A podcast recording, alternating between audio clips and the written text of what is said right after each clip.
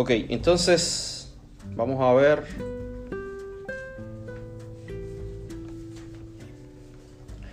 Un poco de.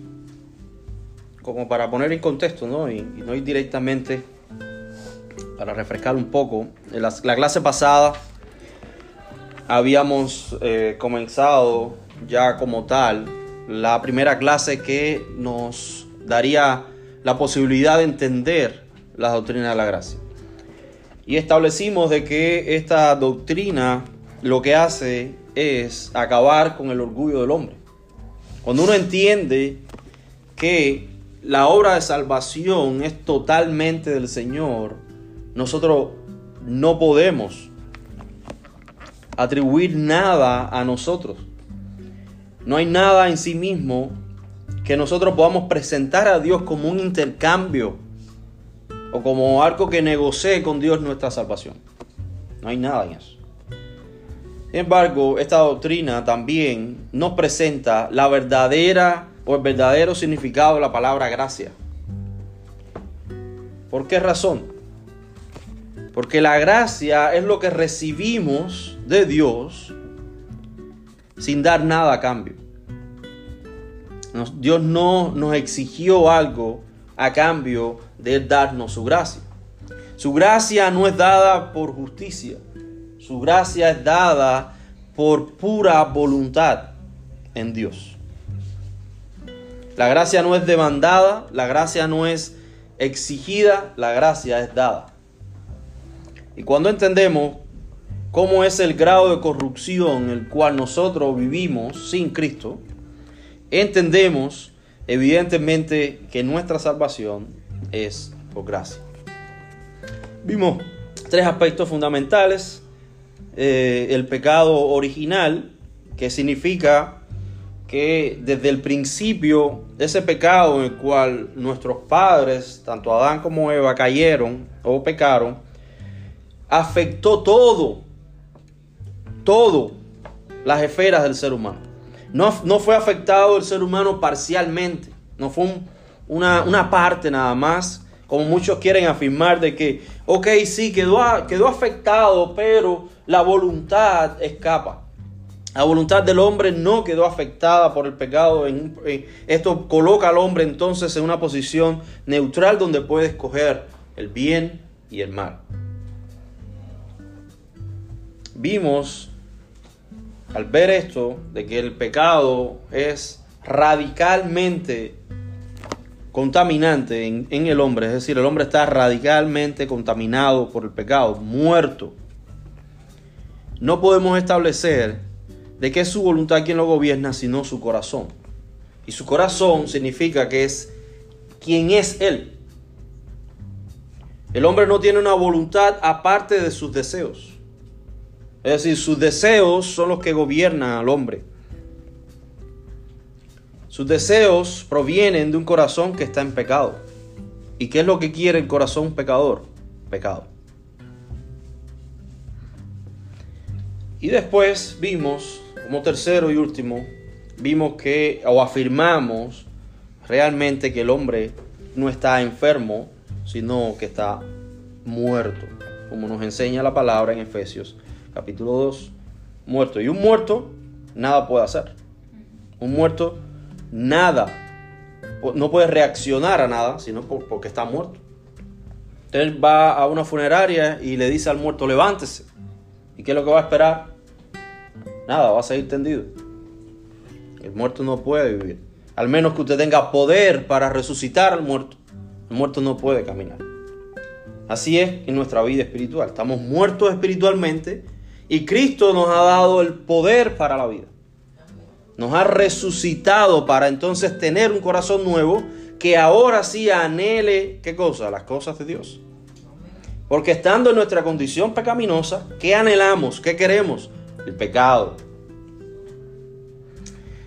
Teniendo estas cosas en, en, mente, entonces vamos a, continuar hoy con eh, esta clase la segunda clase de esta misma, mismo tópico, misma, mismo tema, el libre albedrío del hombre, bajo la doctrina de la incapacidad total humana. Nuestra doctrina fundamental, la que estamos viendo hoy, es incapacidad total humana. Y el tópico o el tema dentro de esta doctrina fundamental es el libre albedrío. Entonces estamos viendo la segunda, la segunda parte. Y hoy eh, seguimos con este mismo tema para establecer de una vez por todas, sacar todas nuestras dudas y ver que esto es una verdad bíblica y que necesitamos afirmarlo para poder entender una armonía completa en todas las escrituras. Al principio cuando comenzábamos esta serie hablábamos de que la doctrina de la gracia se establece como una forma de interpretación que armoniza con toda la escritura.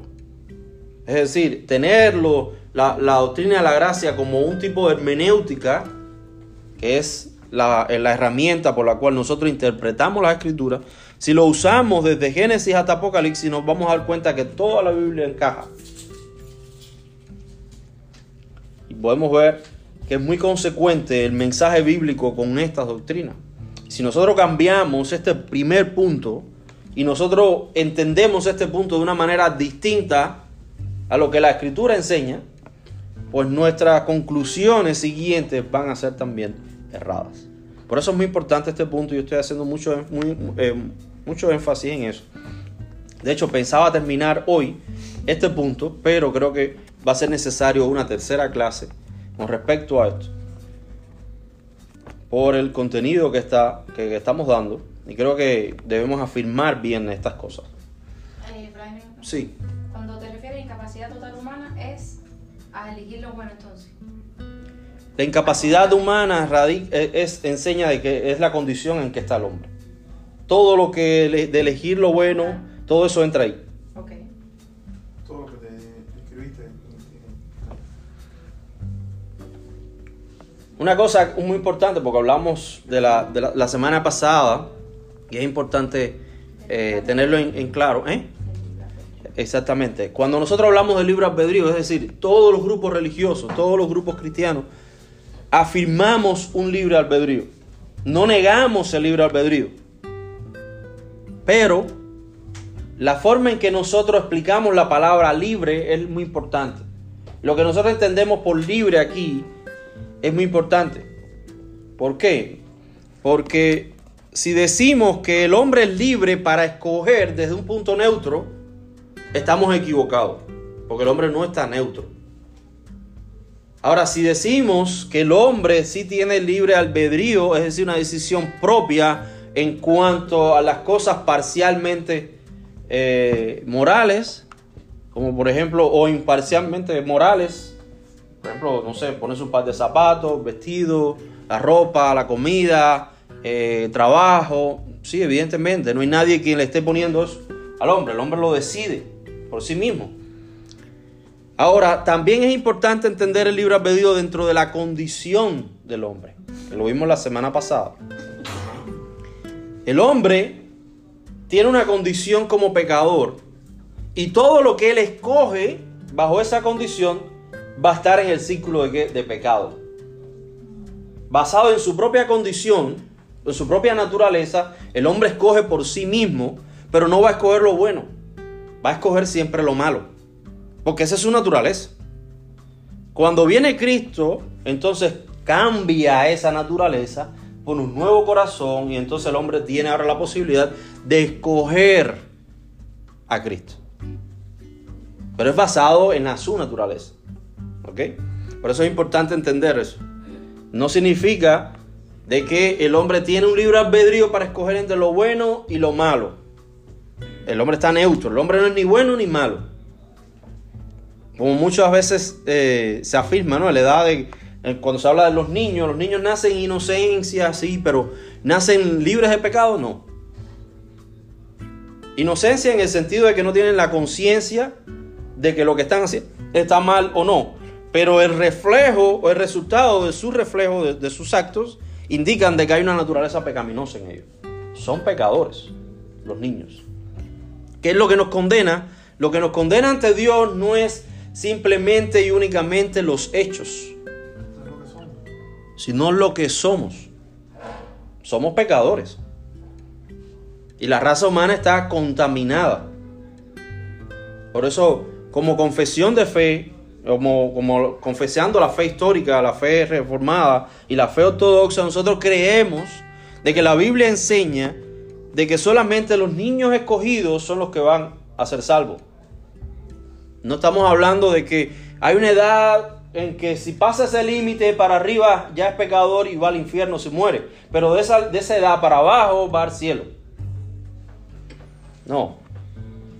Creemos que la escritura enseña, basado en esta doctrina, que si el hombre es pecador por naturaleza, el hombre merece la muerte, aún sin hacer nada.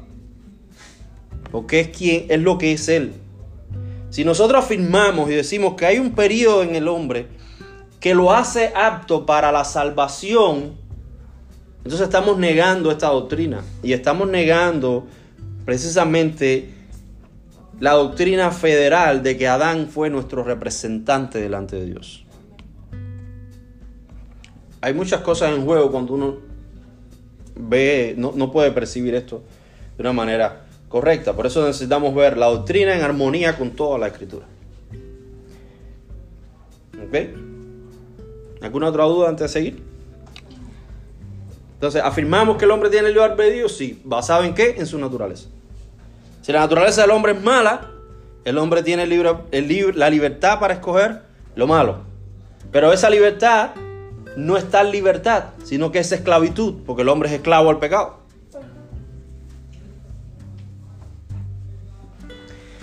Entonces, vamos a ver hoy, vamos a ver cada parte del ser humano cómo, cada parte del ser humano es contaminada, es controlada, perdón, por el pecado. Vamos a ver cómo cada parte del ser humano es controlada por el pecado. Para entender entonces esta afirmación, debemos considerar varios versículos de las Escrituras. Vamos a ver si me da tiempo, pero creo que sí. Vamos a ver algunos, algunos pasajes de la Escritura. Uno fue el que ya vimos en Juan 6. Eh, y vamos a, nada más a ver el versículo 44. Dice, ninguno puede venir a mí si el Padre que me envió no le trajera y yo le resucitaré en el día postrero. ¿El hombre en qué condición está? El hombre natural está en una condición de pecado.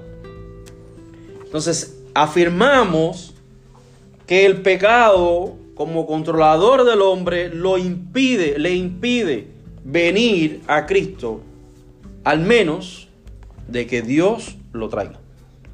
Y eso lo vemos aquí en Juan 6:44. Ahora, el pecado no tiene, no entiende, ni, digo, perdón, estoy yo con mi espejuelo hoy. El pecador no entiende ni busca a Dios. Eso es una afirmación que la hemos leído ya, pero que está en Romanos 3, 11 concluimos por medio de este versículo de Romanos 3:11 de que el pecador no entiende ni busca a Dios. Romanos 5:10. Vamos a leerlo.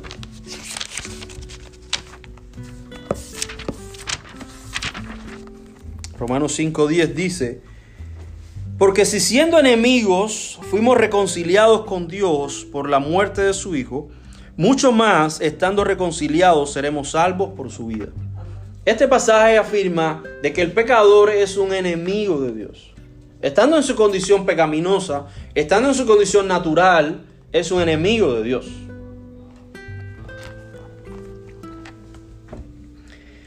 Romanos 8:7 dice,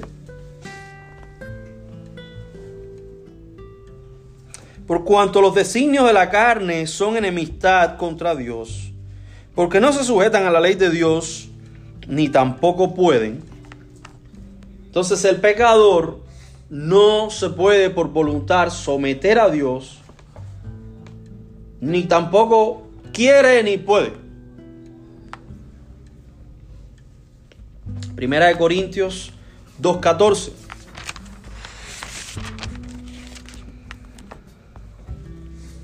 Primera de Corintios 2.14. Y aquí afirmamos que el pecador no percibe las cosas espirituales y las considera insensatez. Mira cómo dice este pasaje.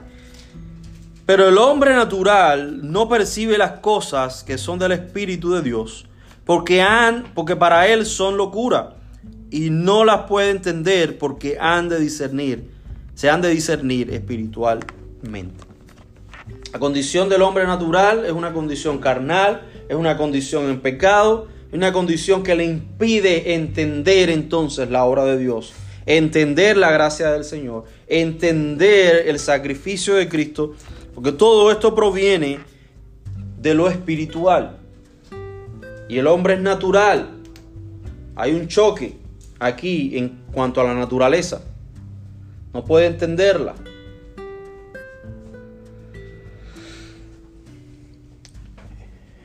Por el pecado también el hombre ha sido entregado y ha sido sometido al dominio de Satanás. Satanás ha enseguecido al pecador.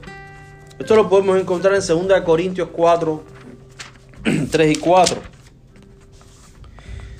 Dice, pero si nuestro evangelio está aún encubierto, entre los que se pierden está encubierto en los cuales el Dios de este siglo cegó el entendimiento de los incrédulos para que no le resplandeciera la luz del Evangelio de la gloria de Cristo, el cual es la imagen de Dios.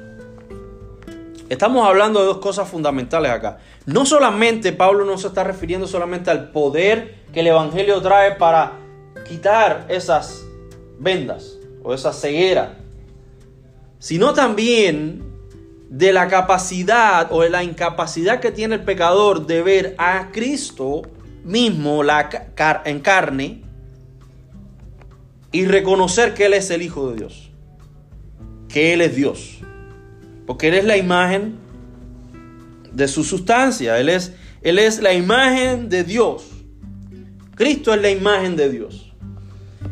Recuérdense en Lucas 24, cuando los del camino de Maús, dos de sus discípulos iban caminando y se le aparece el Señor, empieza a conversar con ellos. Y ellos no lo reconocieron. Hasta que no les fue dado que esas, eh, esas vendas fueran quitadas, entonces pudieran reconocer que Él era el Señor. No solamente el poder para entender el Evangelio, sino el poder visible que nos hace que recobrar esa vista espiritual donde podamos identificar, tú eres el Señor y en una forma física. Entonces, todas estas cosas son producto a nuestra condición en pecado. En Efesios capítulo 2, del 2 al 3, encontramos que la voluntad del pecador es controlada por Satanás.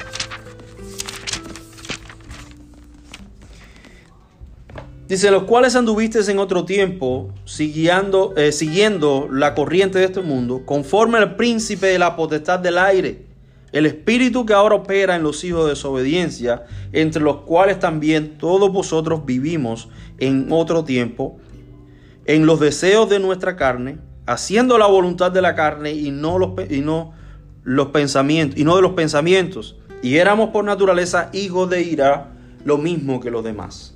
Hay aquí un, control que el pecado permite o le abre las puertas a Satanás para ser controlado, manipulado por él. ¿Producto a qué? Al pecado. Efesios 4:18 se nos enseña que el pecador o el entendimiento del pecador está oscurecido nuevamente, la misma idea que ya hemos visto teniendo el entendimiento entenebrecido, ajenos de la vida de Dios por la ignorancia eh, que en ellos hay, por la dureza de su corazón.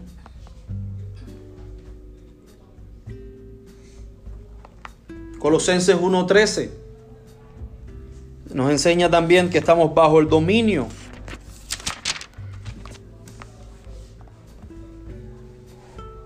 el dominio de Satanás, dice, el cual nos ha librado de la potestad de las tinieblas y trasladado al reino de su amado Hijo. ¿Cómo estábamos? ¿Dónde estábamos? ¿A qué, reino pertenecíamos? Al reino de las tinieblas. Estábamos bajo su dominio. Cuando uno pertenece a un reino, está bajo ese reinado, esa persona que gobierna.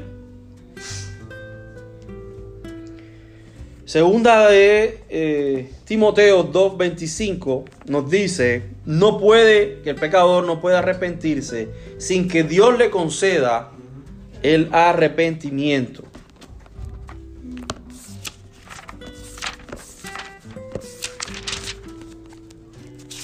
Segunda de Timoteo 2.25 dice que con mansedumbre corrija a los que se oponen por si quizás Dios le conceda que se arrepientan para conocer la verdad.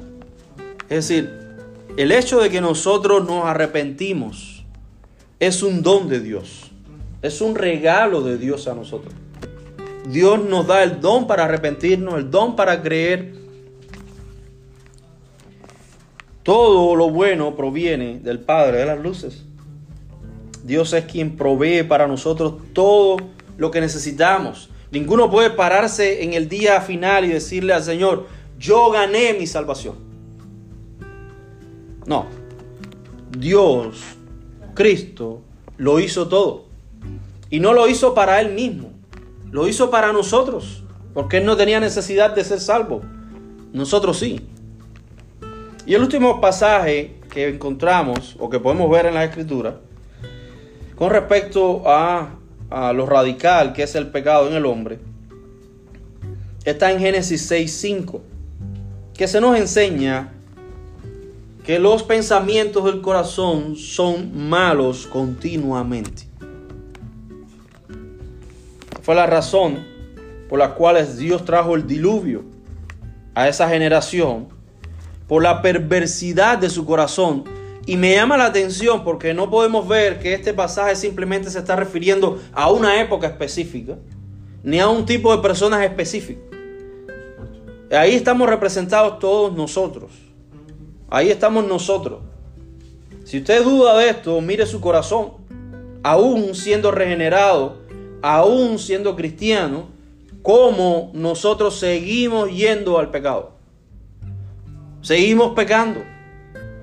No de la misma manera en la, como estábamos en la condición anterior, pero sí de muchas maneras vamos y recurrimos al pecado. Todavía tenemos ese residuo en nuestra naturaleza. Esa contaminación todavía está y no va a parar hasta que estemos delante del Señor, con cuerpos regenerados. Alguien preguntó al teólogo Agustín, ¿crees tú en el libre albedrío? Y Agustín contestó, claro que sí. Sin Cristo estamos totalmente libres de toda justicia. ¿Qué significa esto? Esto significa, evidentemente, que fuera de Cristo, ningún hombre es justo. Ningún hombre puede hacer lo bueno. Ningún hombre puede, por sus méritos, decir, mi obra es justa. Sin Cristo, todos estamos libres de toda justicia. Ah, después de considerar eh, estas cosas, puede surgir una pregunta interesante, porque hasta aquí, va empatando la clase pasada y la clase y lo que estamos viendo hasta ahora, puede surgir una, pregunta muy importante y que es válida y es, es natural. Y esa pregunta es, ¿cómo percibe Dios las buenas obras de los no regenerados o de los no convertidos? Esta, esta, es una pregunta sumamente importante, muy interesante. Repito la pregunta. ¿Cómo percibe Dios las buenas obras de los no convertidos o de los no regenerados? Importante, vamos a, vamos a darle respuesta a esto. Esta pregunta intenta descubrir cuál es la opinión de Dios con respecto a esto. ¿Qué piensa Dios, perdón, de los impíos haciendo cosas buenas? O de las buenas obras de los impíos, las cuales nosotros nos identificamos siempre. Y estamos hablando de personas que no son cristianas y decimos, esa persona es buena persona. Mira, esto que hizo fulano, qué bueno. Siempre estamos refiriéndonos a las obras buenas de los impíos. Por eso es que esta pregunta es legítima. Porque aún nosotros siendo cristianos, teniendo una cosmovisión cristiana, hablamos de esta manera. Los impíos hacen cosas buenas. La frase célebre es, ¿por qué a las personas buenas les pasan cosas malas? Estamos asumiendo de que aún los que, y, siempre son refiriendo a personas que no son cristianas. ¿no? Estamos asumiendo que esa persona es una persona buena. ¿Por qué? Por las cosas que hace. Ahora, nosotros tenemos una comprensión y calificamos estas obras como buenas. Pero lo que más nos interesa es cómo Dios las ve. ¿Qué, ¿Cuál es la opinión de Dios con respecto a esto? A estas obras. Entonces, lo que se busca con esta pregunta es precisamente indagar, conocer cuál es la opinión de Dios acerca de las obras de las personas no cristianas, que llamamos buenas. Aquellas personas pueden ser buenos vecinos, pueden ser nuestros vecinos, pueden ser nuestros amigos, pueden ser nuestros familiares que más queremos, incluso nuestros compañeros de trabajo. A esas personas es a lo que nos estamos refiriendo, los no convertidos, que pueden estar lejanos o pueden estar cerca. Pero antes de entrar a dar una, una respuesta a esta pregunta, yo creo que es válido considerar dos cosas. Primero, cuando nos referimos a las buenas obras de las personas, estamos aceptando la similitud que existe entre tales obras y la ley de Dios. ¿Por qué? Porque es necesario identificar que las obras que los no regenerados hacen tengan que ver con la ley escrita en el corazón de ellos, aún siendo no regenerados. Cuando Dios creó al hombre, lo creó y puso su ley en su corazón. Puso una conciencia que hace y, que toma esa ley y la trae al ser humano. Y por eso es que el hombre define y sabe determinar cuándo algo está mal y cuando algo está bien. Puede determinar eso.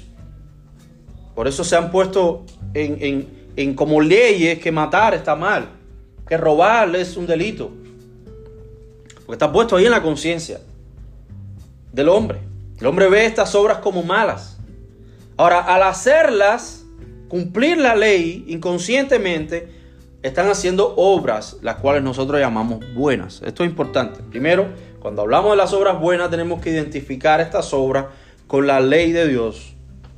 Segundo, no podemos definir que una obra es buena si no tenemos un estándar para medir. Si no tenemos qué es lo bueno realmente, ¿cómo vamos a saber que las otras obras son buenas? En sí mismo. Nosotros primeramente tenemos un estándar. Y ese estándar es la palabra del Señor, ese estándar es la, la ley del Señor. Teniendo esto en cuenta, vamos a dar respuesta a esta pregunta. ¿Cómo percibe Dios las buenas obras de los no regenerados? La respuesta bíblica a esta pregunta es que Dios percibe las, las obras buenas de los no regenerados como malas. Las obras, las buenas obras de los no regenerados para Dios son obras malas. Y esto puede ser mm, chocante. Mm, espérate, espérate aquí. Es interesante, el profesor de teología Smiling, del cual estamos sacando este material, él hace una anécdota, él pone una anécdota acá, cuando él estaba enseñando este punto en una de sus clases de teología. Y dice, eh, alguien se, levantó en su clase Pero él dice, imposible, exclamó un doctor en uno de mis cursos de teología. Ahora está usted realmente exagerando, profesor. Él dijo, yo conozco a muchos no cristianos buenos que eh, buenos quien, quienes proveen para sus familias, dan caridades, sirven a la comunidad y son conscientes. ¿Está usted diciendo que aquellas obras o aquellas buenas obras son malas? Y eso es normal. Cualquiera puede pensar y decir, no, pero espérate. Cualquiera que escuche esta, esta, esta afirmación por primera vez dice, no, no, no, esto tiene que estar equivocado. ¿Cómo Dios las cosas buenas las va a tomar malas? Sigue diciendo Ismael. Aunque parezca chocante para los de una cultura moderna humanista basada en la justicia por las obras, la respuesta a la pregunta del doctor es un contundente sí. Las buenas obras de los no regenerados, incluso los que concuerdan con los mandamientos divinos, son contados por él como actos pecaminosos. Por dos motivos esto es verdad. Porque estas obras proceden de una fuente corrupta y se, y se practican por motivos impuros. Dos razones simples. Uno, las obras provienen de una fuente corrupta y se llevan a cabo con motivos impuros. Vamos a ver esto, porque esto es la opinión de Ismael. Pero, ¿cuál es la opinión bíblica? Es lo que más nos interesa. Analizando, o analicemos esta última parte de estos dos, eh, dos motivos que da el profesor, debemos verlo para aclarar, aclarar nuestro pensamiento, quizás si usted está chocando con esto. Primero, si hemos declarado por las escrituras que toda persona no regenerada es dominada por el pecado, como vimos al principio, convirtiéndolo a sí mismo en su propio universo, porque esto es lo que hace una persona que está en pecado, las personas no actúan por el bien de los demás. Las personas actúan por su propio bien, aún no importándole si su propio bien o el alcance de su propio bien puede afectar a otros. De hecho, no sé si usted recuerda, pero la primera carta a los Corintios, en el capítulo 13 nos enseña esto. Pablo está haciendo una distinción en cuanto al verdadero carácter del cristiano. Debe ser. El amor es considerado en las escrituras como un amor distinto al amor de los impíos. Totalmente distinto. El amor no busca lo suyo. No busca lo suyo. El amor se interesa por los demás. De hecho, esto es una, una de las prácticas o de la evidencia que realmente somos cristianos y no solamente que somos cristianos, sino que estamos siendo madurados, somos, estamos siendo maduros en Cristo. Pablo lo enseña esto también en Filipenses capítulo 2, cuando nos pone, pone de ejemplo a nuestro Señor Jesucristo. Él siendo igual a Dios, no se aferró a Dios, sino que se despojó a sí mismo. ¿Y qué hizo? Se convirtió, se hizo hombre pero Pablo, antes de llegar ahí que nos enseña, nos dice, haya pues este sentir en vosotros como estuvo también en Cristo. La consideración aquí es ver a los demás como superiores. ¿Esto qué significa? Significa que cada creyente tiene, está bajo una sumisión de servicio, es decir, se están sirviendo los unos a los otros. Y esta es la diferencia que existen entre el verdadero cristiano que ha sido regenerado, que tiene un nuevo corazón, que ama con un amor de Dios, no que ama con un amor propio, y el amor del pecador, que simplemente es un amor propio. Lo que me interesa soy yo, yo y yo. Entonces, el pecado convierte, nos convierte a nuestra propia persona como el centro del universo. Entonces la respuesta lógica, si nosotros entendemos esto, es afirmar lo mismo que afirma el profesor Smiley. El hombre pecador solo produce obras pecaminosas porque la fuente de su corazón está corrompida. Mateo 7:17 dice, el árbol malo da frutos malos. Isaías 64:6 dice, si bien todos nuestros, eh, nosotros somos como suciedad y todas nuestras justicias como trapo de inmundicia. Y caímos todos nosotros como la hoja y nuestras maldades nos llevan como viento. ¿Está claro? El hombre natural está en una condición donde no puede producir nada bueno. Nosotros lo identificamos como bueno, ¿por qué? Porque se asemejan a nuestro estándar de bondad. Se asemejan a la palabra del Señor, se asemejan a la ley de Dios. Pero para Dios provienen de un corazón corrompido, un corazón pecador. La obra más buena que se puede hacer en este mundo, la Madre Teresa de Calcuta, con todas sus misiones, si no las hizo para glorificar a Cristo, las hizo para glorificarse a ella misma. No pueden haber dos cosas. Por eso la escritura es clara cuando nos enseña en Corintio, Pablo, cuando todo lo que nosotros debemos hacer lo debemos hacer para la gloria de Dios. Todas las cosas. Las obras de uno no son aptas hasta que su persona es aceptada. Y esto ocurre únicamente cuando la persona es justificada por la fe en Cristo.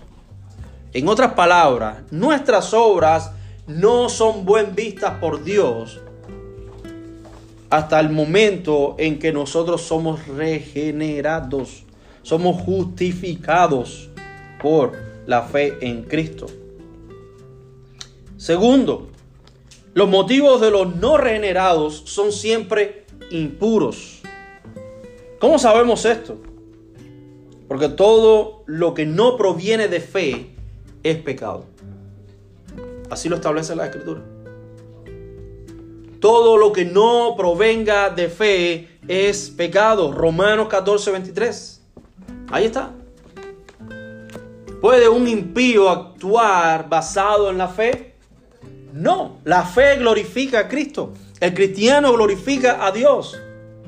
Un impío, aunque haga cosas muy buenas, no corresponden a la fe de Cristo. Tenemos que entender eso. Nos choca. Es, ahora, ¿qué debemos hacer? Ir por afuera y decirle, no, tus obras no sirven, tú no estás... No, no, no, no, no. Nosotros reconocemos las obras buenas. Las reconocemos y nos beneficiamos de esas obras. Pero aquí no estamos hablando entre nosotros. Estamos hablando entre Dios y el hombre pecador. Y el punto para establecer aquí es que ninguna de estas buenas obras ayudan para la salvación. Ninguna. Este es el punto. El punto no es ir a pelearnos ahora con los impíos y decirle, no, pero tú eres un pecador y tus obras no sirven. Ese no es el punto. El punto es establecer de que cuando compartamos el Evangelio con otro, podamos decirle, mire, las únicas obras que son válidas para Dios son las obras que Cristo hizo en la cruz para llevarnos a Él. No hay otra en cuanto a salvación se refiere.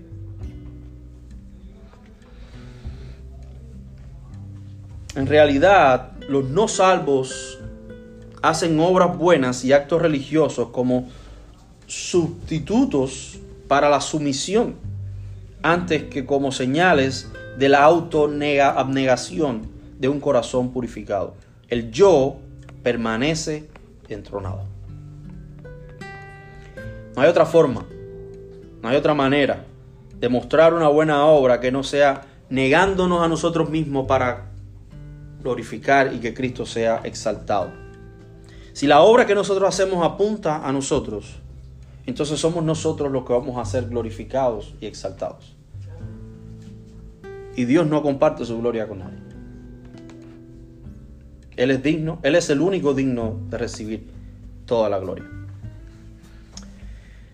Ahora, ¿es esto algo nuevo? ¿Es algo que estamos compartiendo nuevo ahora que es moderno, de la nueva reforma, de los reformados? No, no, no, no. Miren lo que enseña la confesión de fe de Westminster. Es la confesión de fe de los presbiterianos, pero que nosotros aceptamos en este punto y nos adherimos a ellos cuando dicen, las obras hechas por los hombres no regenerados, aun cuando por su esencia pueden ser cosas que Dios ordena, y de utilidad tanto para ellos como para otros, sin embargo, porque proceden de un corazón no purificado por la fe y no son hechas en la manera correcta de acuerdo con la palabra, ni para un fin correcto, la gloria de Dios, por lo tanto son pecaminosas y no pueden agradar a Dios ni hacer a un hombre digno de recibir la gracia de parte de Dios. Y a pesar de esto, el descuido de las obras por parte de los no regenerados es más pecaminoso y desagradable a Dios. ¿Qué dice entonces un no regenerado? Ah, pero si mis obras son malas, de todas maneras, voy a hacer todo mal conscientemente. ahí vas a acarrear más condenación. Más condenación. Es nuestra responsabilidad vivir por la palabra del Señor, seas o no regenerado. Es nuestra responsabilidad conocer y entender que Dios fundó y hizo este mundo. Es nuestra responsabilidad vivir conforme a lo que Dios, quien gobierna el universo y gobierna todas las cosas, ha mandado. Es nuestra responsabilidad, seamos o no cristianos. Ahora, estas cosas no nos ayudan para la salvación. Solamente la fe en Cristo nos da la salvación para Dios. Solamente esto. No hay otra, no hay ninguna obra de este mundo en que una persona pueda presentarse delante de Dios y decir, aquí tienes, me alcanza para entrar en el reino de los cielos. No, eso mismo le dijo a Nicodemo. Nicodemo, te es necesario nacer de nuevo para ver el reino de Dios. No son las obras. Necesitas un corazón nuevo. Necesitas arrepentirte de tu pecado. Necesitas mirar a la cruz y ver la gloria del Hijo de Dios, que es suficiente para acercarnos al Padre. Es suficiente para qué? Para quitar la ira, aplacar la ira de Dios que es justa y santa sobre los pecadores. Es suficiente para limpiarnos y darnos una nueva naturaleza, un nuevo corazón que agrada ahora al Señor. Porque esta obra es solamente del Señor. La salvación es del Señor. No hay salvación fuera de la obra expiatoria de nuestro Salvador. Dios quiere que los no regenerados hagan buenas obras, sí. Pero al hacerlas, cometen pecado. Si ellos no las hacen, estas omisiones aún más, son más pecaminosas. El hombre no contribuye con nada para su salvación, solo para su condenación. Así, hermanos, nosotros determinamos y entendemos cuán grave es la corrupción del pecado en el hombre.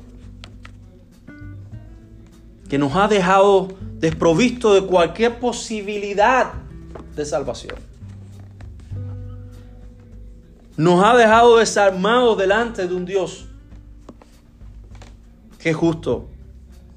Nos ha puesto en una posición de enemigos delante de Dios.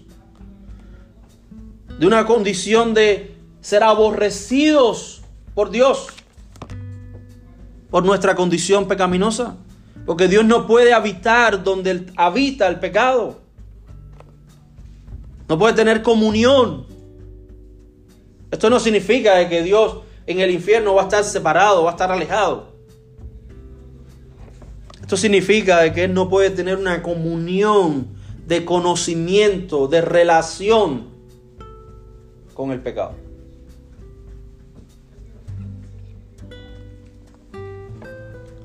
Entonces debemos meditar, examinar nuestras vidas, entender primeramente cuál es el problema del hombre, es el pecado. ¿Cuál es la solución para este, para este problema? Cristo crucificado y resucitado. Debemos entender entonces de que no hay ninguna posibilidad en nosotros de poder ser salvos aparte de la fe solamente en Cristo.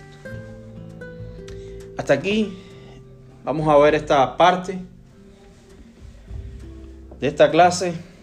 La semana que viene vamos a ver algunas preguntas.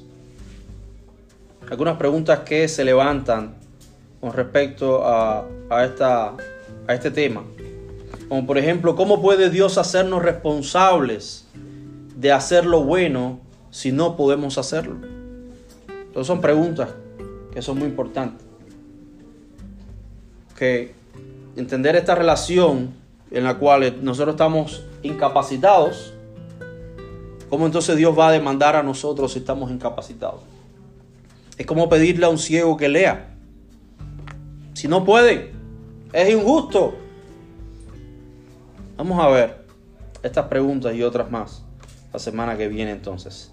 Hasta aquí alguna, alguna pregunta, alguna duda algún comentario.